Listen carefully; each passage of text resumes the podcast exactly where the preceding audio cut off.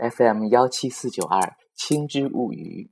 嗨，各位早上好，这里是北京时间的二零一四年三月二十三号上午的啊十点十分，我在故都南京，你在哪里？啊，现在已经是初春的时节了。尽管南京的温度还是 有一点点的寒冷，但是不管气温怎么样，春天总会让人有一个非常好的心情。不知道你的心情怎么样？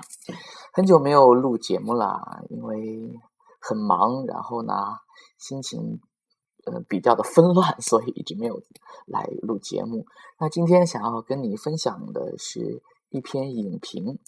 这部电影不算最新，是今年二零一二零一四年的贺岁档的一部迪士尼的动画片，你应该可以猜出来，就是《冰雪奇缘》。那我们一起来看一看这一篇讲《冰雪奇缘》的影评，我觉得，嗯，讲的很有道理啊。我的一位男性朋友看了《冰雪奇缘》后说。一部《冰雪奇缘》把整个贺岁档的华语电影从特效到艺术感爆得渣都不剩。如果说《环太平洋》国内影人还能用特效教材聊以自慰的话，《冰雪奇缘》反映的可就是实打实的行业底蕴的差距了。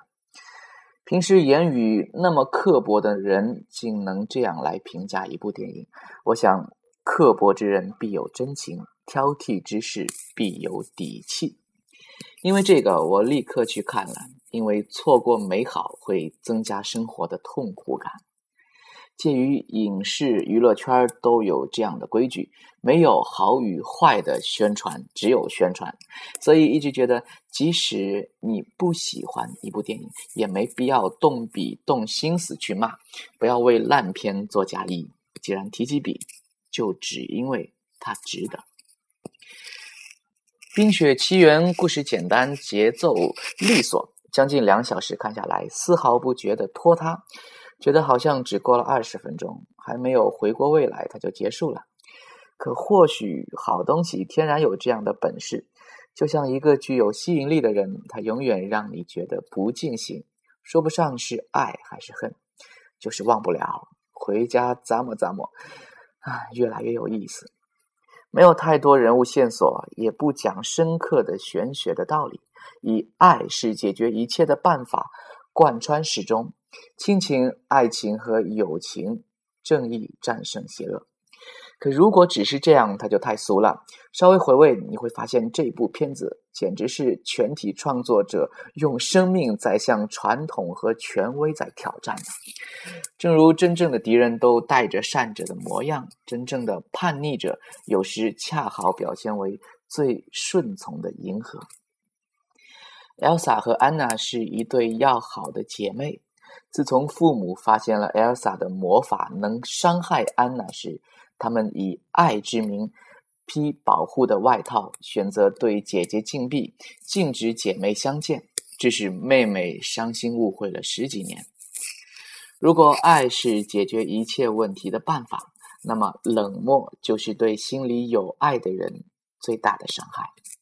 如果父母选择了更折中、更开放和更尊重女儿的方式，而非一意孤行的冷处理，后面姐妹会有更深的误会吗？你以为这是创作者的第一处叛逆，对传统的至高无上的父母之爱的叛逆。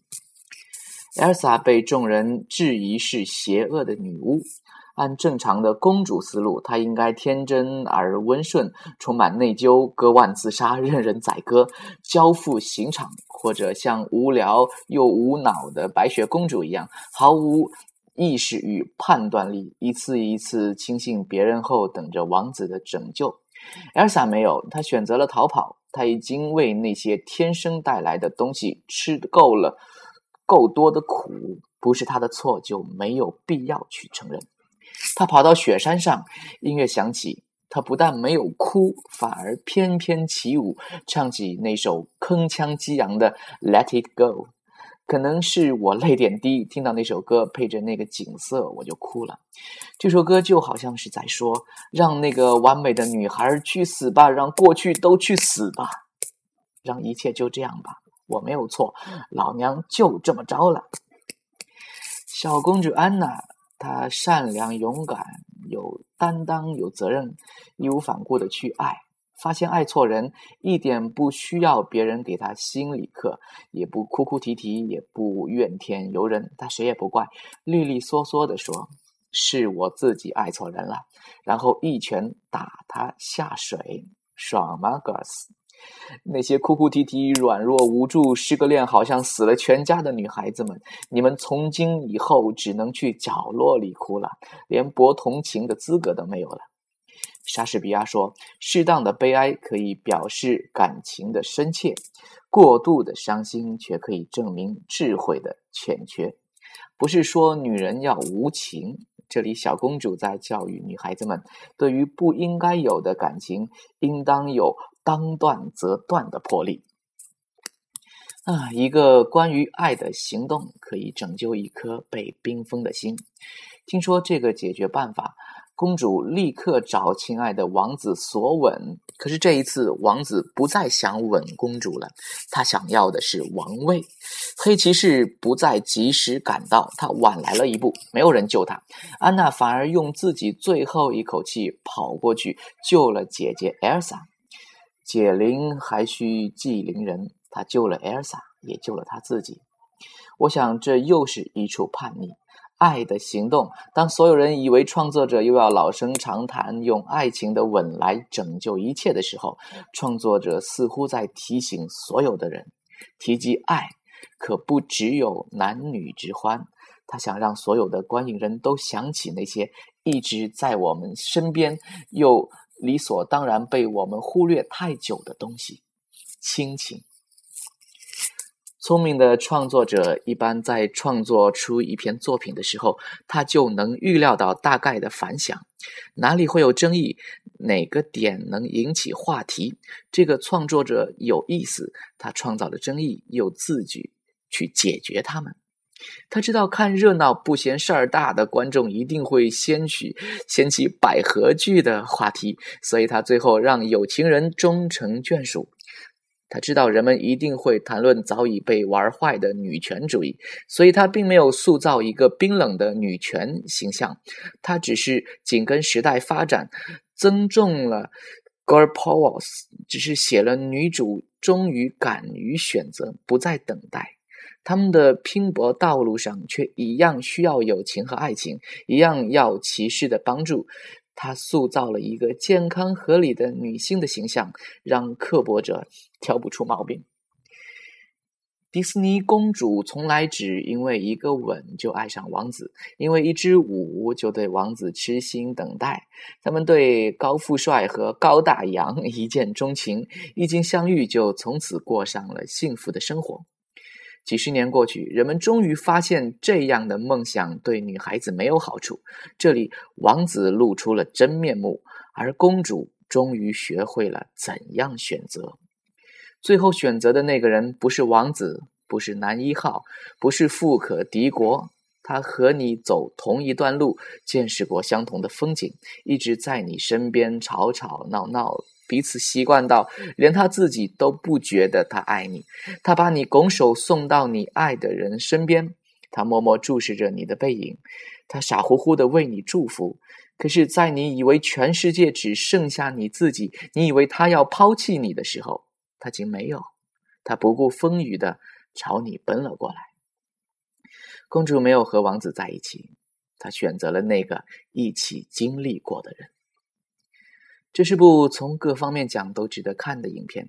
对小女孩呢来说，它适合塑造三观；对成年人来说，它是一场视觉的盛宴；而对二十多岁年纪的女生来说，它是一种认可和肯定，是润物无声的感动。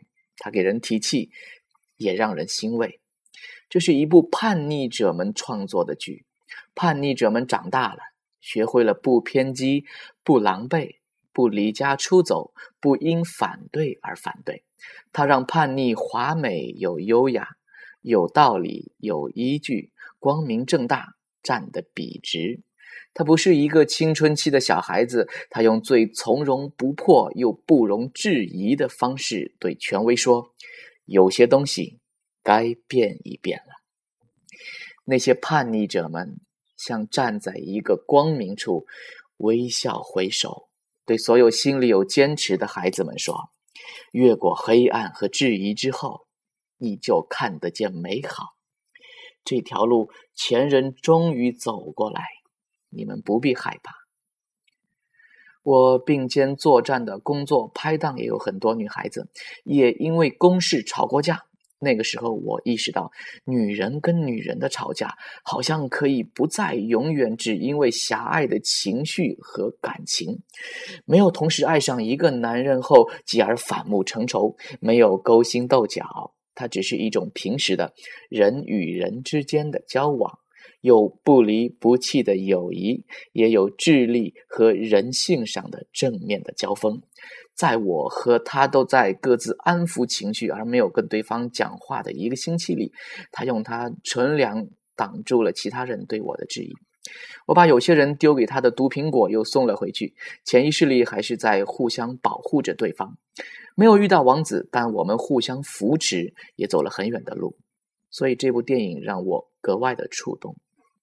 它不是讲女权主义，不是要女人变成女汉子，它只是让女人成为自己，抛开一切对自己的审视，抛开一切对自己的定义，勇敢的以女人固有的姿态站出来，优雅的、美丽的、坚定的、成熟的、认真的。自己问自己一句：你究竟是谁？你真正想要什么？而这一点，我想才是所有女人真正需要的。那这是这样一篇影评，讲述的是《冰雪奇缘》这一部迪士尼的动画电影。呃，迪士尼的动画电影过去很多人觉得很脑残，特别是在对待女性方面，女生永远都只是花瓶。比如灰姑娘，比如白雪公主，永远处在一个被动的地位，永远处在一个被摆布的地位，永远只是一个装饰而已，永远只是一个物品而已。而从这个这样一部《冰雪奇缘》开始，我们可以明显的感觉到所谓的女权主义的升温，或者说让我们重新去审视女性。啊，很多人觉得在我们这个时代，女性已经跟古代不一样了，女人已经可以顶半边天了。而事实上，真的是这样吗？No，女性还跟男性相比，女性还远远没有达到真正平等的地位。在很多程度上，在很多时候，不仅仅是男性，甚至女性自身都总是把自己物化，当做一个物，当做一个东西来对待。最典型的例子就是，嗯，我们看到很多的晚会、很多的颁奖典礼会有礼仪礼仪小姐，我想那就是把女性的物化，是对人的一种异化。因为那个时候，那个作为礼仪的女孩子，她不是人，她只是一个花瓶，她只是一个装饰而已。而我们应当做到的是，让女人变成女人，真正的人这一点。无论如何，都比变成一个花瓶要重要，所以这是我们更愿意看到的：让女人成为女人，成为跟男性不一样的那个独特的、真正的人。好，今天就到这里，再见。